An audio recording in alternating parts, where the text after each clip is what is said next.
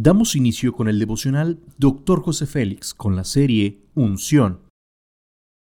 Tema 14. Preguntas inteligentes. Capítulo 9. Líderes intencionales. Proverbios 19:20 nos dice, Escucha el consejo y recibe la corrección para que seas sabio en tu vejez. Jesús hacía preguntas para determinar correctamente las necesidades y deseos de las personas. Interroga tu mundo Insiste en escuchar las opiniones y necesidades de las personas. Indaga en las circunstancias. Busca la información que necesitas. Son pocas las personas que escuchan a otros. Tampoco hacen gran cantidad de preguntas. El acceso a la información que les rodea es sumamente limitado. Este es un secreto de liderazgo de éxito. Jesús hacía preguntas. Una vez, Simón Pedro se fue a pescar.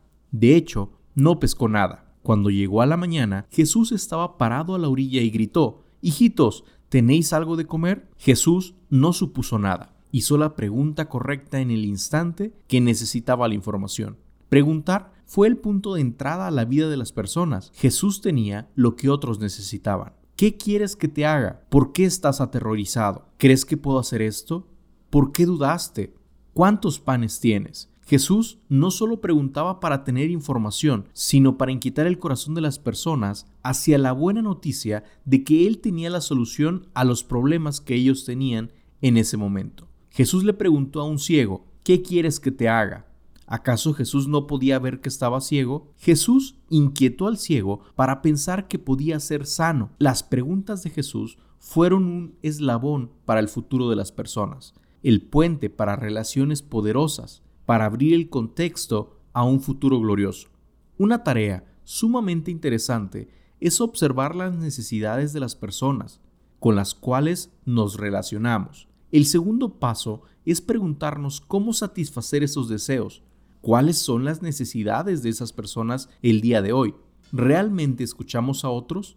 La información nos abrirá camino a relaciones poderosas y ser una oportunidad para alguien en un momento de angustia.